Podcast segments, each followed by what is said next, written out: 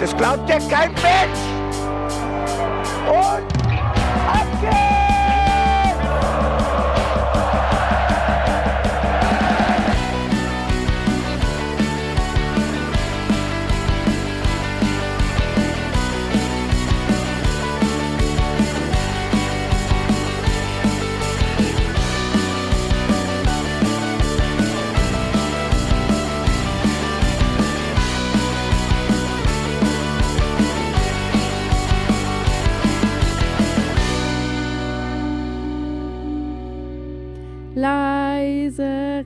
rieselt der Schnee. Nein, wir sind hier kein Weihnachtspodcast. Ihr hört den Hinterhofsänger-Talk. Wir sprechen über Mainz 05 Fußball. Mein Name ist Felicitas Boos und an meiner Seite sitzen wie jede Woche Benedikt Engelberts. Hallo. Moin, moin. Und Jan Budde. Ich möchte festhalten, dass die Hinterhofsänger kein Chor sind. Dass ich das echt noch sagen muss nach so langer Zeit. Wir sind kein Chor. Ich kam mir auch heute ein bisschen vor wie so ein Leierkasten, weil ich quasi genau das gleiche letzte Woche gesagt habe, weil ich da schon dachte, es ist mit dem Schnee in Mainz vorbei. Aber ich wurde heute eines Besseren belehrt und jetzt ist alles weiß. Ich glaube, ich muss mir tatsächlich Schuhe mit Profil zulegen. Ich habe mir ist aufgefallen, ich habe kaum Schuhe mit Profil.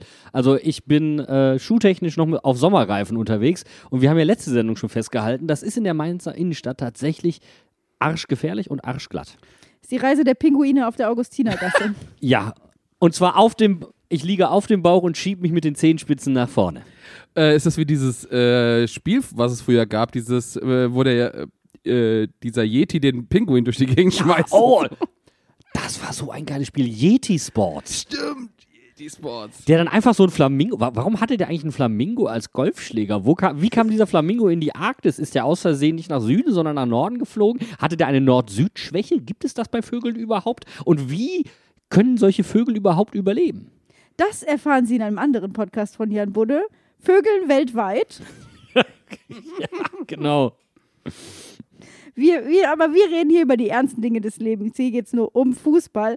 Und es war ja diese Woche auch, bevor Mainz 05 mit den Herren angetreten ist, eigentlich eine ganz erfolgreiche Woche für Mainz 05. Denn unsere U19 hat gegen Minsk das Hinspiel 1 zu 1 gespielt und das Rückspiel in der letzten Minute der Nachspielzeit noch 2 zu 1 gewonnen. Ja, ich bin Gleiber-Fan. Und das gleibe ich auch. War auch im Stadion richtig geil, muss ich ganz ehrlich sagen. Es wurde ja unter dem A-Block übertragen und ähm, die meisten waren ja dann mittlerweile schon im Block. Und äh, Andi hat das einfach dann dem ganzen Stadion kundgetan, dass dieses Tor gefallen ist. Man hat es vorher schon so ein bisschen munkeln gehört und wir sind einfach nur alle ausgerastet. Es war einfach nur sau das geile Gefühl.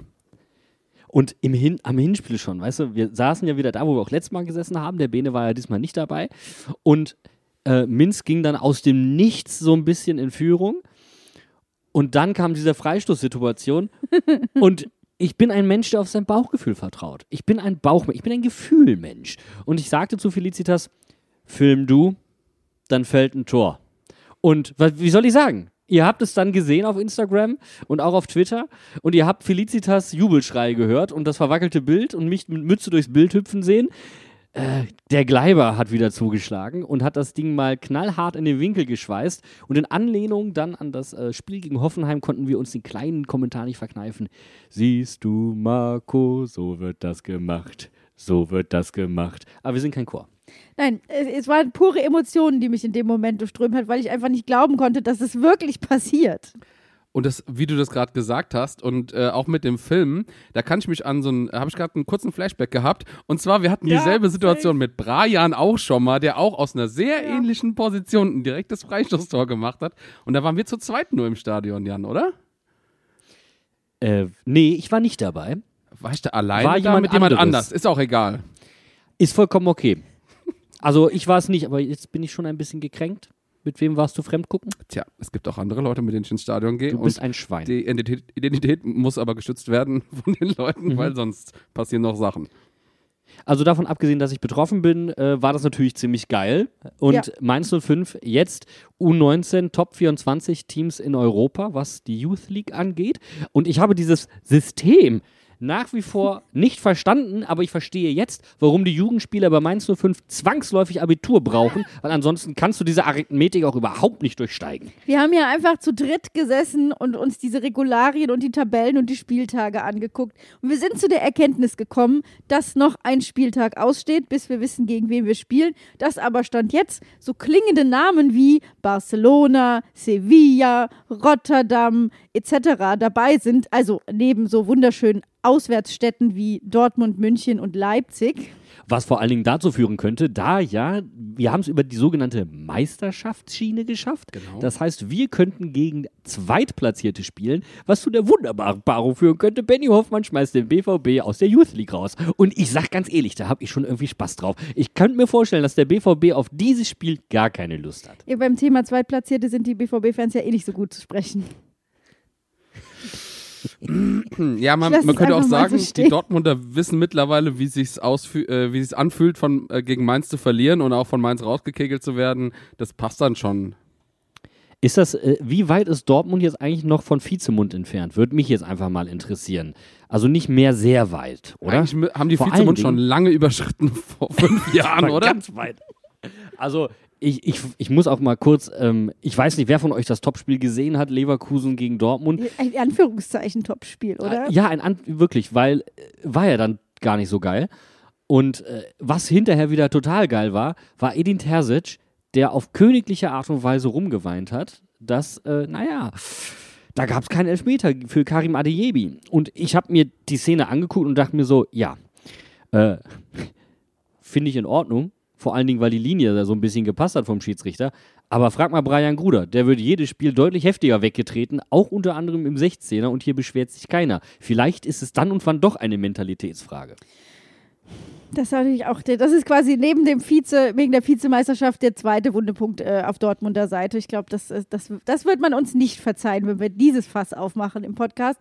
Aber es war ja tatsächlich so, dass wir am Spiel, im Spiel gegen Freiburg einfach auch einiges hatten, worüber uns, wir uns beim Schiri aufregen konnten. Das führt aber bei Mainz lustigerweise nicht dazu, dass sich ein Trainer gegenüber den Medien deutlich äußert.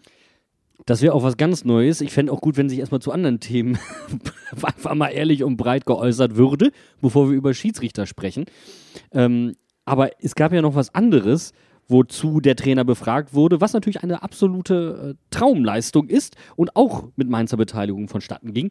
Und zwar Maxim Dahl und Luis Babatz. Herzlichen Glühstrumpf, denn äh, ihr seid U17-Weltmeister. Weltmeister. Weltmeister! Weltmeister.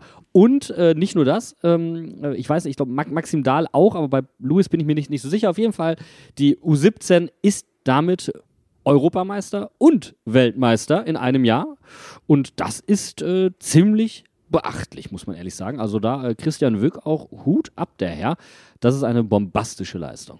Und es war ja auch schon wieder so ein Jugendspiel, wo ich erstmal mit den Regularien zu kämpfen hatte, weil ich dachte, jetzt spielen die hier unentschieden. Was soll passieren? Die müssen ja dann nochmal eine halbe Stunde. Aber da kam ja direkt das Elfmeterschießen und das war dann irgendwie ein Tick zu viel für meine Nerven. Und dann war es ja auch noch so ein elender Krimi. Also, das hatte ja auch wieder alles, was man sich von einem Fußballspiel und vor allem von einem Finale wünscht. Ich meine, mit Frankreich auch einfach eine, eine Jugendmannschaft, die auch richtig krassen Fußball spielt, aber die einfach keinen Stich gesehen haben. Und die auch schon in der, in der, bei der WM im Elfmeterschießen verloren haben gegen Deutschland. Also, die haben jetzt richtig den Tee auf und ich bin einfach Heide-Fan. Absolut. Also, ich finde ich find den Typ geil. Eine geile Präsenz auch, gerade beim Elfmeterschießen. Ähm, aber wo, wo du gerade das Aber Ron Weasley war auch schon ein klasse Hüter. Das liegt in der Familie, sag ich dir.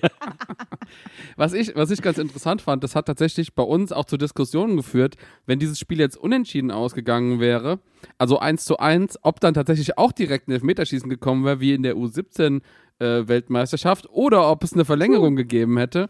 Wir haben uns gefragt, wir haben es nicht schon gegoogelt, aber wir haben schon diskutiert, ob wir jetzt gleich im Blog quasi nochmal den äh, YouTube-Stream aufmachen müssen und dann das Spiel halt auch wirklich, äh, die, die, also das Elfmeterschießen gucken.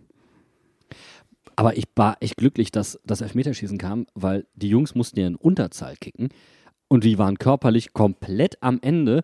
Übrigens eine Parallele zu unserer U19, wo du auch merkst, also die, die sind jetzt langsam am Zahnfleisch. Da ist jetzt auch mal gut, dass die Winterpause bevorsteht. Die brauchen das jetzt auch mal. Ähm, Im Gegensatz zu einer anderen Mannschaft bei uns, die ja scheinbar aus dem Laufen nicht mehr rauskommt. Nee, also was unsere Damen abreißen, ist einfach nur der Oberhammer. Herbstmeister jetzt. Und die haben ja mal eine Hinrunde zum, zum, zum, Herbstmeister. zum äh, Zungeschnalzen hingelegt. Die haben, glaube ich, ein einziges Spiel nur nicht gewonnen. Das ist einfach, muss man sich mal vor, äh, das muss man sich mal vorstellen. Ich glaube, das war sogar gegen Saarbrücken, die mittlerweile Dritter sind oder sowas. Haben dann auch jetzt auch noch das nach Hause gebracht quasi zur Winterpause. Also kann man eigentlich gar nicht glücklicher sein bei Mainz 05 über diese Leistung. Ist eigentlich die Herrenmannschaft Reverse, die nur ein einziges Spiel bisher gewinnen konnte, wenn ich mich nicht richtig irre? Oder ist Uff. das jetzt auch nee? Uff. Also, Ja, äh, ich sag mal, an dem Wochenende, wo die Herren gewonnen haben, sind die Frauen aus dem Pokal geflogen. Da war das Glück dann überstrapaziert. Ne? Also dann wissen wir ja was, was wir von den Damen zu erwarten haben, wenn wir in der Liga bleiben wollen. Puh, weiß ich nicht, ob ich das will. Sehe ich das richtig? Es darf immer nur eine Profimannschaft gewinnen. Ja. Oder halt wie jetzt an diesem Sonntag nur eine verlieren. Das ist dann der Gegenentwurf. Ähm, ich würde sagen, wir machen eine kurze Pause, schütten uns noch mal ein bisschen warmes Kaminfeuer in unsere Teetassen und dann sind wir äh, ganz entspannt und sprechen dann über das Spiel gegen Freiburg. Bis gleich. Wie konntet ihr die Woche trainieren angesichts von Schnee und Eis? War da alles in Ordnung?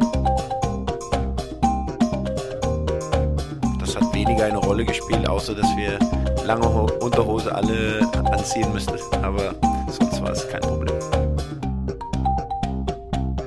Lange Ho Unterhose alle äh, anziehen müssten. Aber sonst war es kein Problem. Ich habe Fragen. Ähm, welches Kaminfeuer schüttest du dir ein und wie heißt das Feuerwasser?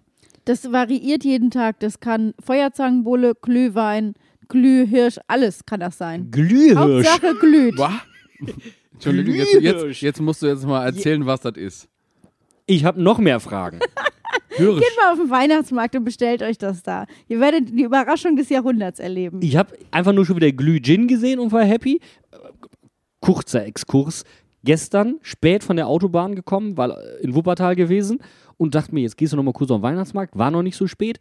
Und ab halb neun, Schotten dicht. Also nicht im Sinne von zu viel getrunken, sondern im Rollos-Runter-Modus.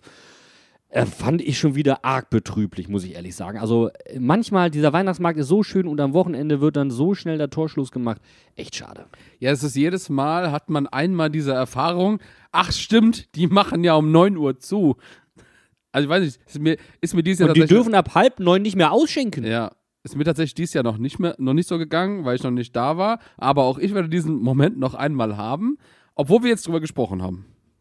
Also, und ich dachte, ich mache jetzt präventiv für euch alle. Ich habe die negative Erfahrung gemacht. Ihr habt es jetzt einmal gehört. Und ähm, dann müssen wir jetzt über weitere negative Erfahrungen leider in größerer Ausführlichkeit reden.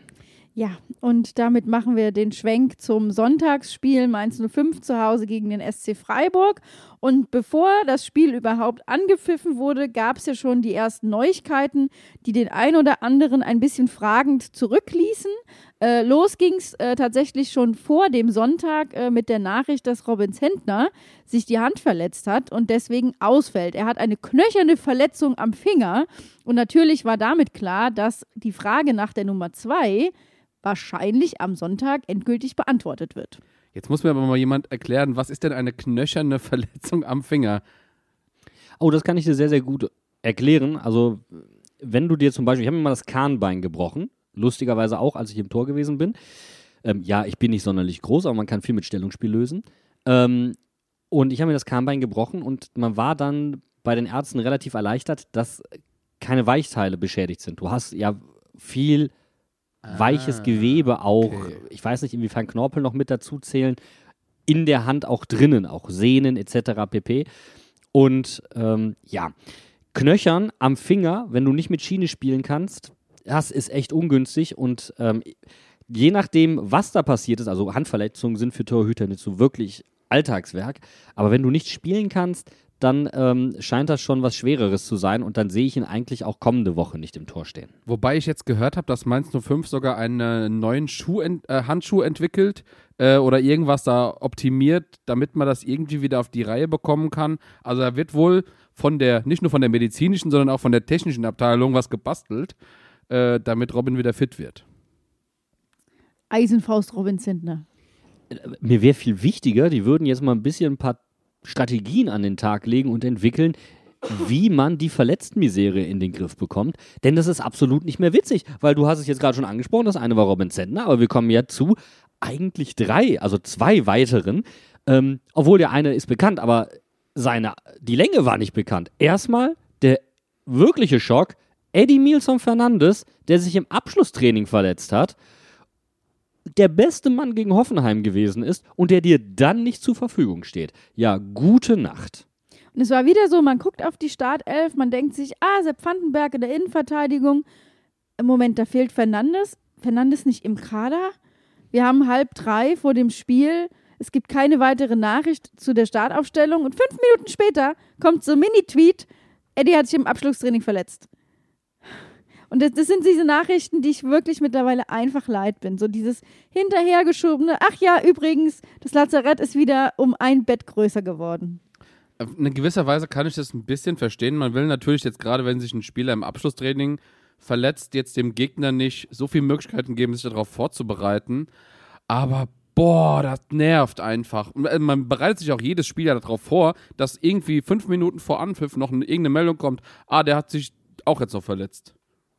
Ja, Startaufstellung gucken ist so ein bisschen wie Schicksalsschläge erwarten. Das ist richtig nervig und der nächste Schicksalsschlag, der kam dann in der Halbzeit und dann spielt das rein, was du gesagt hast. Da war Maxim Leitsch bei The Zone unterwegs und auf die Frage des werten Kollegen Matthias Esch, Grüße gehen raus, ähm, wann er denn wieder fit wäre, sagt er, ich hoffe im nächsten Jahr. Also der spielt dieses Jahr nicht mehr. Und das ist bei weitem so nicht kommuniziert worden. Also der nächste langfristige Ausfall. Und das ist mir inzwischen einfach zu viel. Und wenn man sich mal einfach anguckt, wer bei uns in der Innenverteidigung alles verletzt ist, da drehen sich einem die Fußnägel hoch. Allein wenn man dann schon wieder liest, was für Innenverteidiger uns jetzt wieder fehlen, mit Maxim Leitsch, Gila Vogie, Hanke Olsen und Fernandes, da wird einem schon wieder schlecht. Da merkt man auch tatsächlich mal, wie viele Innenverteidiger wir haben, wenn wir eine, Vierer, äh, eine Viererkette spielen. Da haben wir auf einmal Innenverteidiger wie, wie Kamelle am Rosenmontag. Aber verrückt, Stefan Bell spielt keine Rolle. Das ist ja auch so ein Punkt. Der war vorher noch eine der Leistungsträger, auch unter Bo Svensson. Stefan Bell komplett raus, auch weil die Flexibilität, die Viererkette eine Option geworden ist. Und Stefan Bell naja, da reicht es von der Geschwindigkeit her auch nicht mehr und ähm, vielleicht auch dann von den Umsetzungsqualitäten seiner Spielintelligenz nicht mehr. Tatsächlich schafft er es ja noch in den Kader, aber darüber hinaus halt wirklich gar nichts mehr. Keine Einsatzminute mehr, seit Sievert Trainer ist. Ich meine, was sich gebessert hat, ist, dass jetzt unsere Außenverteidiger alle wieder da sind. Also ich muss wirklich sagen, mich freut es einfach, im Vene und Wittmer spielen zu sehen. Äh, in der Offensive lichtet sich das Lazarett auch immer mehr. Außer Nelson Viper vermissen wir jetzt eigentlich fast keinen mehr, der mir gerade einfallen würde. Jetzt kommt halt dazu, dass so eine Position wie der Torwart, die eigentlich immer gesetzt war als nicht Lazarettbedürftig, äh, da jetzt wieder zu Buche schlägt. Aber die Gefahr ist enorm groß. Stell dir mal vor, jemand in der Offensive fällt jetzt nochmal zusätzlich aus, denn wir sind in der Offensive auf keinen Fall so opulent besetzt wie in der Innenverteidigung, wo wir ja die ganze Zeit quasi mit Dreierkette geplant haben, weswegen ja quasi jede Position doppelt besetzt sein muss. Deswegen hast du sechs bis acht Innenverteidiger auf einmal im Kader. Ähm, das ist ja jetzt nicht mehr so. Du hast eine Menge Offensivspieler abgegeben und die vermisst du schmerzlichst. Und gerade wenn ich mir dieses Spiel hier, dieses Spiel gegen Freiburg vor Augen führe, vermisse ich den einen oder anderen mit Offensiv Offensivqualitäten noch mehr. Aber was man ja sagen muss, ist, dass die Viererkette uns insofern mehr Flexibilität gebracht hat. Und wenn ich jetzt nochmal zum Spiel zurückkomme, dann muss ich schon sagen, dass die ersten 20 Minuten gegen Freiburg eine Art von Fußball waren, die ich in der letzten Zeit bei Mainz 5 jetzt wieder häufiger sehe, beziehungsweise die habe ich gegen Hoffenheim auch schon gesehen. Aber dass das so in, gegen Freiburg weitergetragen wird, hatte ich nicht unbedingt erwartet, hat mich aber positiv überrascht hat uns auch tatsächlich im Stadion ziemlich krass motiviert. Also wir waren äh, begeistert, äh, wir haben äh, krass viel auch mitgemacht. Es war eine echt gute Stimmung. Die Mannschaft hat ja so losgelegt, dass auch alle anderen drumherum einfach echt angefeuert waren, angefixt waren. Es gab ja auch noch eine wirklich geile Choreo mit einer sehr, sehr wichtigen äh, Botschaft, die sich gegen Rassismus ausgesprochen hat. Mir hat auch der Vibe insgesamt super gut gepasst, auch mit dem Freiburger Fanlager zusammen, ähm, wo gegen den Investorendeal des DFBs äh, beziehungsweise der, eigentlich ist es ja die DFL. gestimmt wird. Aber hey, schmeißen wir alles in den Topf, alles dieselbe Soße, alles dieselben Menschen. Also der Vibe war da, der hat mir richtig gut gefallen und ich stimme dir zu. Die ersten 20 Minuten, das war ähm, so ein Phänomen, wie wir es auch unter Bo Svensson am Anfang mal erlebt haben, auch speziell gegen äh, den SC Freiburg. Dieses Reinstarten und den Gegner schocken mit der Intensität, überfallartig, dass der nicht ins Spiel reinkommt. Und das hat herausragend gut funktioniert. Und es war auch gegen Freiburg ein absolut valides Mittel, weil die sind äh, seit vier Spielen bis zu uns sieglos gewesen in der Liga, aber kamen natürlich mit ein bisschen Rückenwind aus Piräus mit ihrem 5-0. Und da musst du, glaube ich, gegen so einen Gegner erstmal richtig ranklotzen. Ja, Natürlich ist das mental gut gewesen für sie, 5-0 gegen Piraeus gewonnen zu haben, aber die sind natürlich auch körperlich auf einem ganz anderen Belastungsstand als die Mainzer. Also da mit der Intensität reinzugehen, war richtig smart und was mir gefallen hat, halt nicht nur mit der körperlichen Intensität, sondern halt auch spielerisch. Und das ist ja das, was sich auch, das muss man ihm zugutehalten, unter Jan Sievert geändert hat. Man darf ja natürlich auch nicht vergessen, Freiburg hat auch ein paar verletzte Spieler. Das heißt, die haben eine Mannschaft, die eigentlich eh schon relativ dünn ist und die liefert aber jetzt gerade in dieser entscheidenden Phase dann auf einmal wieder ab, weil die hatten ja vier Spiele vorher, wo sie nicht gewonnen haben. So, also in dieser englischen Woche auf einmal kommen sie dann und drehen richtig auf. Und ich finde es so faszinierend, dass Christian Streich zum Beispiel trotzdem in dieser Phase, die ja durchaus auch risky war und er auch gesagt hat, also hinterher, puh, äh, wir wären unten reingerutscht, wenn wir jetzt hier nicht gewonnen hätten. Ähm, sind wir aber nicht. Und trotzdem sagt der zu Saisonstart und zieht das auch durch. Wir haben ja einen jungen Torhüter aus unserem NLZ. Wir vertrauen in sein Potenzial. Der soll sich bestmöglich entwickeln. Der ist, ich glaube, 21. Der spielt jetzt. Fertig. Und egal, ob der Fehler macht oder egal, wir haben einen erfahrenen Mann mit Florian Müller hinten dran, der ist im Notfall da, falls was passiert. Aber ansonsten spielt Noah Atubolu und Noah Atubolu war auch in diesem Spiel ein absoluter Faktor. Und ich finde das umso bewundernswerter, in einem solchen, auch für Freiburg, Risikospiel äh, zu sagen, hey, junge Leute, da setze ich drauf. Und ist ja im Prinzip auch, wenn man so möchte und es Mainz 05 böse auslegen will, ein Gegenentwurf zu dem, was wir bei Mainz 05 mit unseren Torwarten sehen. Denn es gab ja die Möglichkeit, Lasse Ries reinzustellen. Aber es wurde sich auf äh, Batz äh, versteift sozusagen. Ähm, hat das ja auch, hat auch ein bisschen gebraucht, um reinzukommen, aber das ist ja völlig normal. Ähm, mir geht es einfach nur darum, wir haben auch schon gesehen, mit Batz ist ein Spielaufbau nochmal anders möglich und ich finde, das war für Mainz 05 Verhältnisse, du hast es eben schon gesagt, wenig Fouls, äh, viel Spielfluss, viel Netto-Spielzeit auch und das hat einfach dem, das war unerwartet gut. Ja, tatsächlich hat, ähm, wenn wir uns mal auf die Statistiken ähm, berufen, gerade der letzten zwei Spiele, weil sie jetzt sehr ähnlich waren, einmal von Robin Zentner gegen Hoffenheim, einmal von Batzi jetzt gegen Freiburg, äh, hat Batzi tatsächlich ein paar mehr Ballaktionen gehabt. Also es waren am Ende neun Ballaktionen mehr, 33 im Vergleich zu 24. Hat aber dafür auch bei den Pässen, die er gespielt hat, war er sehr viel präziser und war auch mehr im Passspiel eingebunden, hat da acht Pässe mehr gespielt. Und ähm, also sind, wir sind im Bereich von 23, 24 Pässen von Batzi. Das heißt, da sind acht Pässe mehr schon eine große Zahl eigentlich.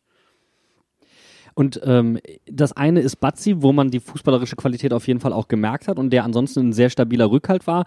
Ähm, für mich hatte er einen Wackler drin. Ähm, mhm. Das war dieses Rauskommen-Ding, was dann auch an den Pfosten gegangen ist. Das schiebe ich eiskalt auf die Spielpraxis. Das muss man, glaube ich, mal so deutlich sagen. Ähm, sonst wäre ihm das nicht passiert. Ich würde gerne nachher nochmal über die Konstellation Atubolu sprechen. Ich würde gerade gern aber auf was anderes kommen, weil du nämlich den Spielaufbau angesprochen hast. Und da ist jemand, der sich auch schon im Hoffenheim-Spiel hervorgetan hat, neben Eddie Fernandes, und das ist Tom Kraus. Und da hast du ja schon die Rolle gemerkt beim letzten Mal, der ist in die Viererkette zentral eingerückt und dann wurde es eine Fünferkette. Also vor allen Dingen der defensive Aspekt, der wurde da sehr stark ähm, ähm, ersichtlich. Und das hört sich so gemein an, wenn ich das jetzt sage, aber das war für mich auch ein bisschen eine Leistung aus dem Nichts, weil so wie er gegen Hoffenheim und jetzt auch gegen Freiburg gespielt hat, so habe ich ihn bei uns selten gesehen. Und ich finde das schon krass, weil das einfach ähm, was er an Ballsicherheit, an ähm, Überblick im Spiel mitbringt und auch die Aktion nach vorne, das ist ja eigentlich das, was wir die ganze Zeit gebraucht haben. Jemanden, der die Bälle gut verteilt. Und dann ist es fast, fast nicht schlimm, dass Eddie Milson Fernandes, der das ja im Spiel gegen Hoffenheim auch so gut gemacht hat, dann nicht gegen Freiburg auf dem Platz war. Ich finde es tatsächlich sehr interessant, wie du das gerade gesagt hast, weil die Rolle, in der er ja bei uns eingesetzt wird, einfach ein bisschen eine andere ist. Ich hatte das Gefühl, vorher wurde er quasi so ein bisschen als Anton Stach-Ersatz gesehen äh, oder mal zwischendrin als ein, ein Wechselspieler für Leo Barrero, aber er bei uns jetzt aktuell sehr viel defensiver spielt und eher auf der Dominik Kor-Position spielt, den er durch diese zwei guten Spiele einfach komplett aus der Startelf verdrängt hat. Gut, ein Spiel davon war er jetzt gelb gesperrt, aber durch dieses Spiel konnte er sich so stark auszeichnen, dass Dominik Kor gestern gar keine Rolle gespielt hat.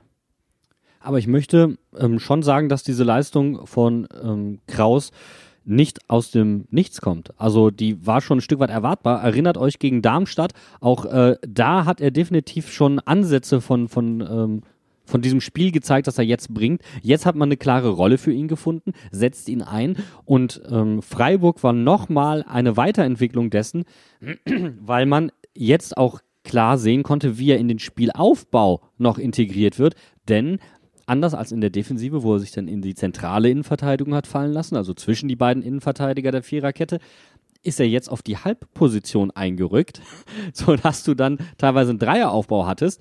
Und ähm, das hat dazu geführt, dass Philipp im Vene zum Beispiel, oder je nachdem, wo du das auf der Halbposition machst, auf der anderen Seite, dass auf jeden Fall der Außenverteidiger hochschieben darf, sodass du ähm, niemanden tief bindest, sondern tatsächlich dir sogar noch Raum im Aufbau verschaffst. Auch das ein easy Ansatz, sehr, sehr gut. Tom Kraus hat das gut gemacht.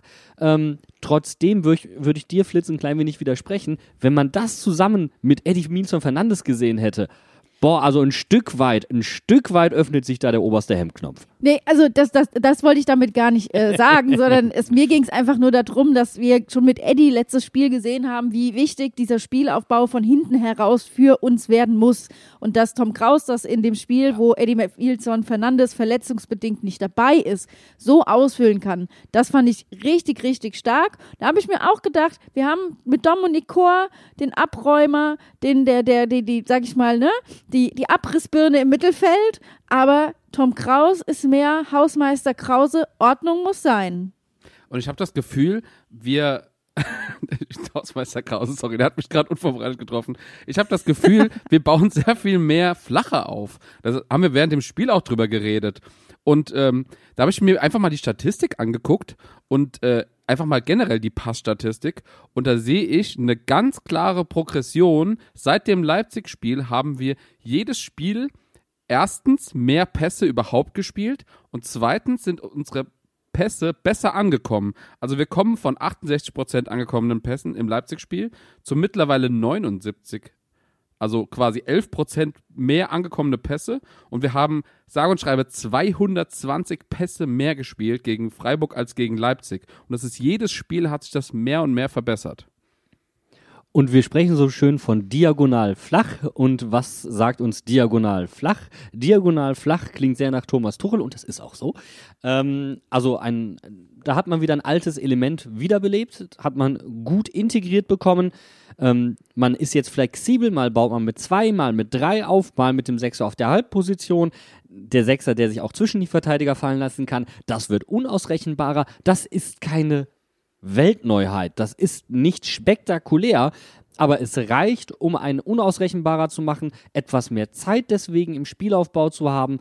Das sind einfach Dinge, die uns gerade extrem viel weiterbringen. Und wenn wir dann in die Offensive gucken, mit Marco Richter, der für mich wieder ein gutes Spiel gemacht hat, der sich wieder empfehlen konnte, Brian Kruder, der von Anfang an ran durfte und auch Ajorg, der für mich einfach wie frisch belebt wirkt, wenn man auch sagen muss, es hat halt wieder keiner aus diesen 20 Minuten irgendwas Zählbares mitnehmen können. Zweimal war Ajork in ausrichtsreicher Position und einmal war es ja dann noch Barrero. Aber wir kommen halt nicht dahin, dass wir den Ball dann letztendlich auch über die Torlinie ziehen. Wobei man natürlich auch sagen muss, wir haben eben schon über Atubolo geredet, den ersten Kopfball, also den hält nicht jeder Torwart gegen die Laufrichtung so. Also äh, da hätte es normalerweise 1-0 stehen müssen und den hat auch Ajork perfekt getroffen. Und ich glaube auch, wenn er den ersten macht, macht er den zweiten. Und äh, das war ja nicht die einzige Aktion von Noah Atubolo. Später noch eine 1 gegen 1 Situation gegen äh, Leo Barrero. Dann später ein extrem starken Kopfball von Sepp Vandenberg noch aus dem Winkel gefischt. Also Noah Atubolu, dass ihm das Vertrauen gegeben wurde und es ihm garantiert gegeben wurde, tut der Entwicklung dieses jungen Torhüters einfach extrem gut. Und äh, wir haben es vorhin schon gesagt, es ist der krasse Gegenentwurf für Mainz 05, die sich selbst als Ausbildungsverein rühmen, dafür aber tatsächlich herzlich wenig seit Jahren auf der Torhüterposition oder auch an anderen Positionen ähm, tun. Ähm, und ähm, wenn du nochmal an die Zeiten zurückdenkst, wo es uns sehr, sehr gut ging unter Bo Svensson, wo wir tabellarisch ganz woanders waren, da hatten sie sich scheinbar vielleicht das ein oder andere Mal dann doch vielleicht zu bequem gemacht. Und anstatt eine Entwicklung anzustoßen, dann die Leute einzusetzen, dann Neues auszuprobieren, ist da einfach die ganze Zeit derselbe Stiefel durchgezogen worden. Ja, und das ist im Prinzip das, was uns jetzt so ein bisschen auf die Füße fällt und wo wir auch merken, das ist das Problem im Abstiegskampf, wenn du entwickeln musst, aber Punkte holen sollst. Und dann hast du so ein Spiel wie gegen Freiburg, wo du halt 11 zu 6 Torschüsse hast, wo du einen Expected Goal Wert, Wert am Ende des Spiels hast, jenseits von Gut und Böse. Also ich, ich musste halt einfach so, so daran denken, dass wir uns darüber auch diese Saison schon unterhalten haben, dass wir aus Halbzeiten rausgegangen sind mit einem XG-Wert von 0,01. Und jetzt haben wir äh, diese offensive Power und können sie nicht ummünzen. Und das ist sowas, wo ich wirklich Herzschmerz bekomme, wenn ich daran denke, dass wir im Sommer Markus Ingwertsen abgegeben hat, der einfach ein Knipser war. Ja, das ist, da blutet einem wirklich das Herz. Ähm, es, ist, es ist einfach ärgerlich, äh, weil die Ingwarzen-Tore halt die klaren Dinger waren, die sauberen Tore, die, die man machen muss, die hat er gemacht. Äh, wie man die in England sagt, der war einfach clinical. So, er hat, er hat auch mal ein Zaubertor gemacht und er hat auch äh, war sonst nicht so oft in Abschlusspositionen, aber die einfachen Tore hat er gemacht. Und das ist das, was uns aktuell einfach fehlt. Die Tore, wo wir in der Position sind, wo du irgendwie, das Tor ist frei und der Spieler trifft den Ball nicht richtig im falschen Moment. Das ist das, was uns einfach fehlt. Ja, genau. Ein klassischer Strafraumstürmer, ein Knipser. Zack, bumm, der eine tödliche Situation erkennt und das Ding reinmacht. Ich würde gerade gerne wieder Bobby Glatzel äh, von damals reaktivieren, aber mit den Fähigkeiten von heute beim HSV. Äh, einfach nur, um mal sowas äh, reinzuwerfen. Aber das ist für mich zum Beispiel ein Spielertyp, den wir auch nicht auf der Verletztenliste haben. Also äh, Nelly Viper kann diese Rolle einfach noch nicht ausfüllen und das sollte man dem jungen Kerl auch nicht auf die Schultern legen. Und hier ist für mich definitiv Nachholbedarf in der Winterpause. Aber um da direkt mal auf die Euphoriebremse zu treten, find mal so einen Spieler in der Winterpause. Also dann viel Glück. Vor allem, wenn du nicht finden willst. Also das muss ich jetzt einfach mal sagen. Wie oft haben wir jetzt von Martin Schmidt schon gehört, es kommen alle Verletzten wieder und er sagt dreimal Hanke Olsen.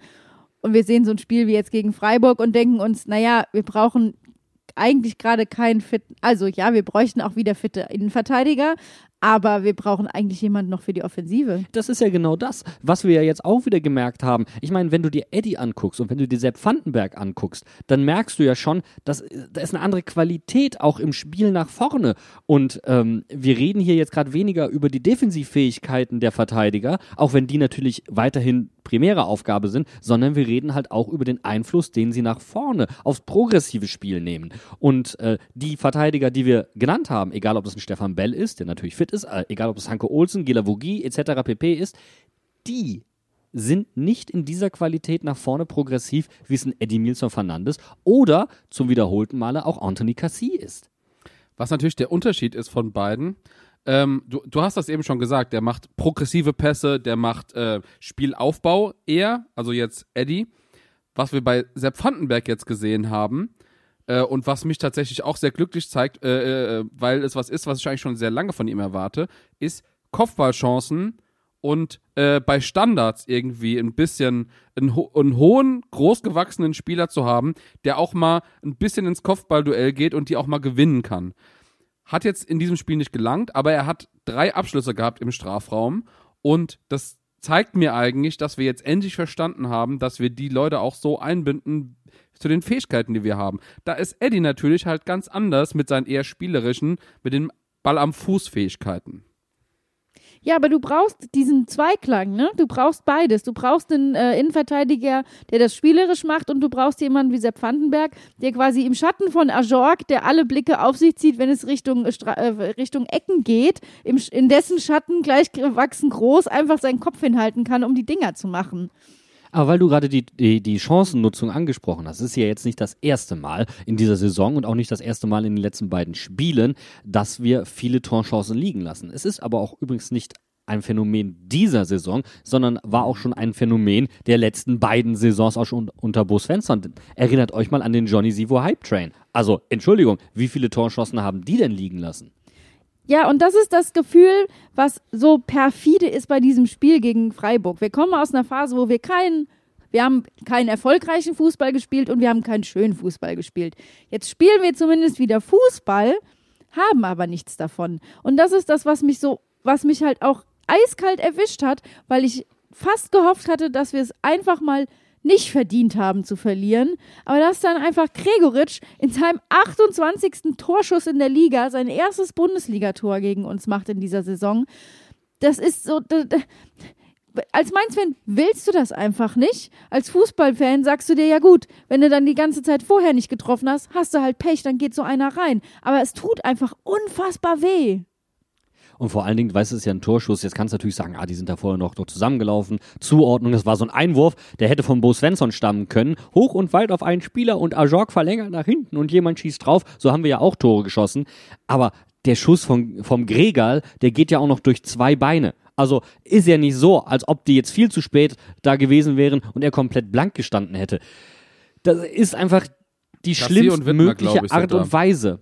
Ja, die schlimmstmögliche Art und Weise, wie dir das Ding dann hinten reinfällt. Und Batzi kann da halt überhaupt nichts machen. Der hätte auch Robin Zentner nichts machen können. Da, da guckst du einfach nur noch hinterher und bist froh, wenn du den Handschuh noch irgendwo in die Nähe kriegst. Und ich finde es so schade, weil genau das, genau dieses Tor hätte eigentlich Johnny machen müssen, in meinen Augen. So, irgendwann in der 85. Minute oder keine Ahnung, von mir aus auch in der Nachspielzeit, das wäre genau so ein Tor, wäre das gewesen, was ich Johnny gegönnt hätte. Eins mit, wo man ein bisschen Widerstand überwinden muss, aber wo man zeigt, hier bin ich, ich bin wieder da. Guten Tag, Bundesliga. Ja, aber das ist nicht Johnny Burkhardt. Johnny Burkhardt ist halt kein Knipser. Und ich möchte eine allgemeinere Fragestellung mal in den Raum werfen. Es gibt einen neuen Trend im Umfeld von Mainz 05. Es werden Schuldige gesucht, Hauptschuldige, und man findet sie immer in den Leuten, die die Tore nicht machen. Ähm, Ja, Emil Barkok letzte Woche, diese Woche war es Ajorg. so ist es. Und insgesamt äh, finde ich, man muss raus und weg davon und eigentlich die Jungs weiter supporten und schauen, dass der Knoten da irgendwie platzt, bis man eine adäquate Lösung findet. Denn es bringt mir überhaupt nichts. Ich verstehe auch nicht, warum sollten die hauptschuldig sein. Also natürlich, ich finde es, ich fand es jetzt im Spiel gegen, gegen Freiburg sogar von der Chancenverwertung heftiger noch als von Eamon Barkok, den Elfmeter jetzt mal ausgeklammert. Aber wir haben gerade über den Expected Goal Wert gesprochen. Der war höher als gegen, äh, gegen Hoffenheim. Also von daher, es ist mir einfach etwas zu viel Intensität in dieser Bewertung mancher Spielerleistung. Vor allem haben wir beim Spiel gegen Freiburg so oft gesehen, dass ja nicht nur ein, zwei, drei Spieler am Strafraum standen, sondern dass die wirklich in bester Handballmanier die Freiburger an ihrer eigenen 16er-Kante eingekesselt haben. Und dann kannst du nicht einen rausnehmen und sagen, Ajorg hat den Kopf nicht hingehalten oder den Fuß nicht oder sich nicht richtig gedreht. Da hast du auch einen Jason Lee, der im letzten Moment überlegt, nochmal den Ball quer zu legen oder einen Marco Richter, der, der Brian Gruder sucht. Das ist dann in dem Moment völlig irrelevant. Es ist das Kollektiv, was es dann nicht schafft, das Tor zu schießen. Und genau das war meiner Meinung nach ähm, nach der 20. Minute eigentlich unser Hauptproblem. Weil wir kamen in super viele gute Situationen, kamen aber nicht dazu zu schießen. Wir haben am Ende 20 Torschüsse abgegeben, es hätten aber doppelt so viele sein können, wenn wir mal wirklich genau anfangen zu zählen. Und meiner Meinung nach wurde viel zu oft der entscheidende Pass nicht gespielt auf den Spieler, der schießt und der hat dann nochmal angefangen, hat nochmal zurückgezogen, hat nochmal den Ball nach, Ball nach hinten gepasst und wir kamen nicht in die Situation abzuschließen und es hat sich keiner so in Anführungszeichen getraut, sag ich mal. Dieses ständige, ah ja, der ist vielleicht noch in der besseren Position, der ist noch in der besseren Position und das ist eine von den Sachen, wo ich denke, daran können wir arbeiten. Wir kommen in die Situation schon und jetzt muss nur noch der letzte Pass sitzen und dann auch der Abschluss. Und da komme ich dann aber wieder mit meinem erhobenen Zeigefinger und sage, sowas wünsche ich mir eigentlich von Spielern, die in der 70. Minute reingeworfen werden. Dass die eventuell nochmal einen frischen Punch mitbringen und sagen, komm, wir reißen das Ding jetzt noch rum. Und ihr könnt mich gerne korrigieren, wenn ich da viel zu kritisch mit unserer Mannschaft umgehe. Äh, Da habe ich überhaupt kein Problem mit. Aber ich war dann doch ein wenig konsterniert zu sehen, was, also welche Spieler dann kamen und was das im Endeffekt für auch für unsere Schlagkraft bedeutet hat. Also die Herausnahme von Richter stelle ich da jetzt einfach mal gerade vorne weg, weil mit Richter ist jemand vom Platz gegangen, der wirklich den Punch dabei hatte und das hat gefehlt. Und das, er kam jetzt nicht direkt für Marco Richter, aber Karim Unisivo konnte, in dies, konnte sich in diesem Spiel nicht auszeichnen. Und das hätten wir eigentlich gebraucht. Ja, ähm, Johnny würde ich da zwar auch nennen, der war auch nicht mehr mega auffällig, aber das kannst du nach der Zeit auch einfach nicht erwarten. Ähm, aber Karim ist genau der Richtige, den man da mal nennen muss. Es ist offensiver gewesen, Ajork ist auch noch drauf geblieben, aber wir haben überhaupt nicht mehr die Griffigkeit nach vorne. Wir hatten überhaupt nicht mehr die Stringenz und Marco Richter ist für mich der Inbegriff eines Typen, der gerne ein Tor schießen will. Und das sehe ich bei den anderen nicht. Diese, diese Gier, ein Tor schießen zu wollen. Ich finde, der Bene hat das richtig gesagt. Dieser unbedingte Wille ähm, und auch einfach sich mal den Ball zu nehmen und notfalls, ich meine, Leo Barrero ist das beste Beispiel. Also, äh, der war noch nie sonderlich abschlussstark, aber man hat das Gefühl, er hat nochmal einen Rückschritt gemacht und jetzt legt er lieber quer, bevor er abschließt. So, und der hatte auch die ein oder andere Situation, und wenn er mit dem Innenriss nimmt, platziert, ey, wenigstens du hast den Abschluss hingekriegt. Aber so hätten wir vermutlich am Ende sogar mehr Schüsse haben können und mehr Torschüsse haben können, weil es sind einige Situationen versandet und vielleicht wären das die paar Torschüsse mehr gewesen, die wir in diesem Spiel einfach für ein Tor gebraucht hätten. Also ich muss dich da insofern ein bisschen kritisieren, weil ich finde schon, dass Barrero sich in, also Barrero finde ich hat einfach mittlerweile eine veränderte Rolle oder zumindest trägt sie anders auf dem Platz. Also ich habe bei Barrero zumindest nicht das Gefühl, dass er uns in seinem Spiel nichts tut, sage ich mal. Ganz im Gegenteil, ich finde eher, er bringt uns weiter nach vorne. Was bei mir einfach der Punkt war, war, dass mit den Auswechslungen und der Idee, dann doch noch auf das 1 zu 1 gehen zu wollen, mit den Spielern, die dann noch auf dem Platz waren, habe ich nicht mehr den Spielwitz und die Freude gesehen, die ich in den ersten 20 Minuten gesehen habe, sondern das war dann für mich eher wieder das Mainz 05 von Beginn der Hinrunde, wo einfach nichts, nicht viel zusammengeht, aber auch nichts Zählbares bei rumkommt. Also Leo Barrero kommt oft genug in den 16er, kommt auch in die Zone 14 direkt vor der Box, hätte da Möglichkeiten abzuschließen und er tut es einfach nicht. Ja gut, er hat ist einen er eine, wichtigen ein Spieler mehr von denen, die den Abschluss nicht suchen. Genau, gesagt. das ist ja das, was wir auch gesagt haben. Darüber haben wir gesprochen. Das ist einer dieser Spieler, der dann auch einfach mal die Chance ergreifen sollte, um abzuschließen.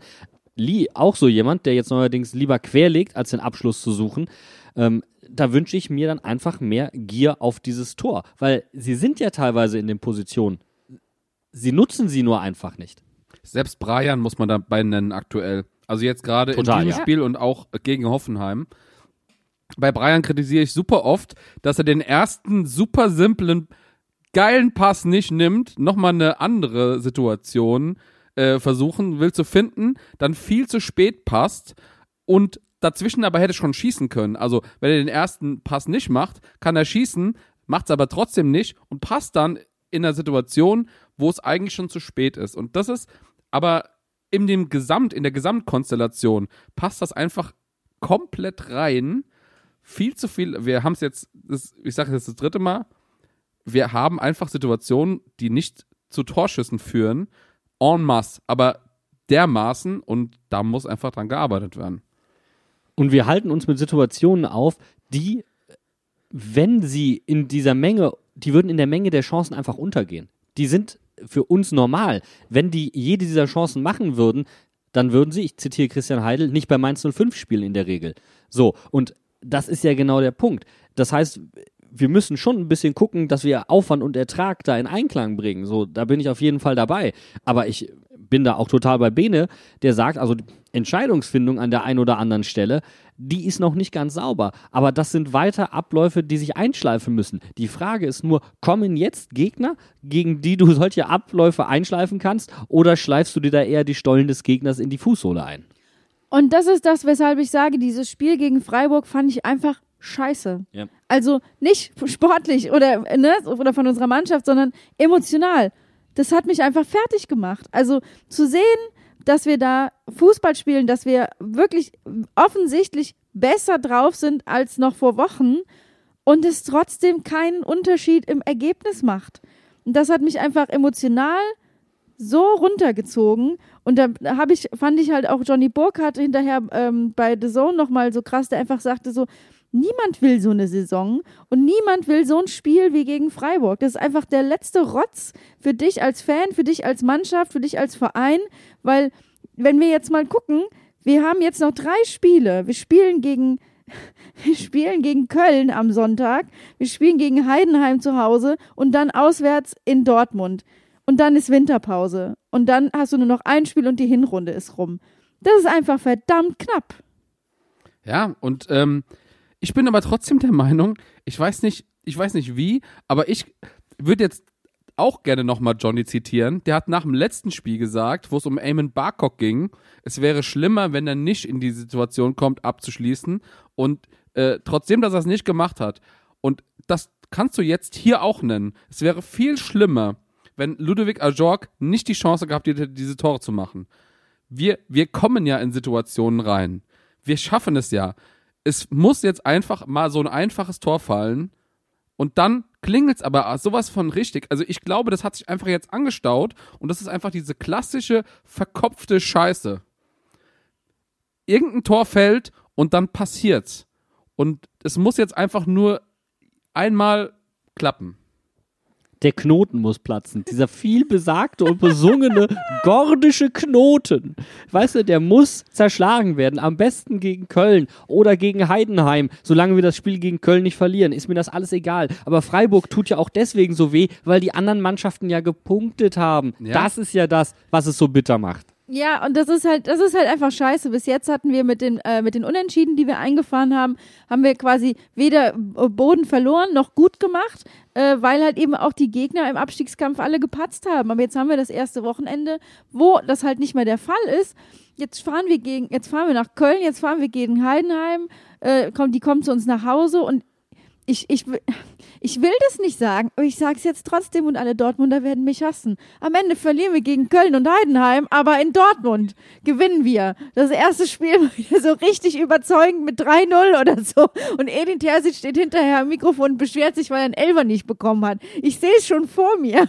Wir leben eh doch schon mietfrei in den Köpfen von den Dortmundern. Was meinst du, was passiert, wenn wir dieses Spiel gewinnen? Aber ich, äh, ich, du, du hast es eben schon, schon gesagt, das sind wichtige Spiele jetzt gegen Köln und Heidenheim.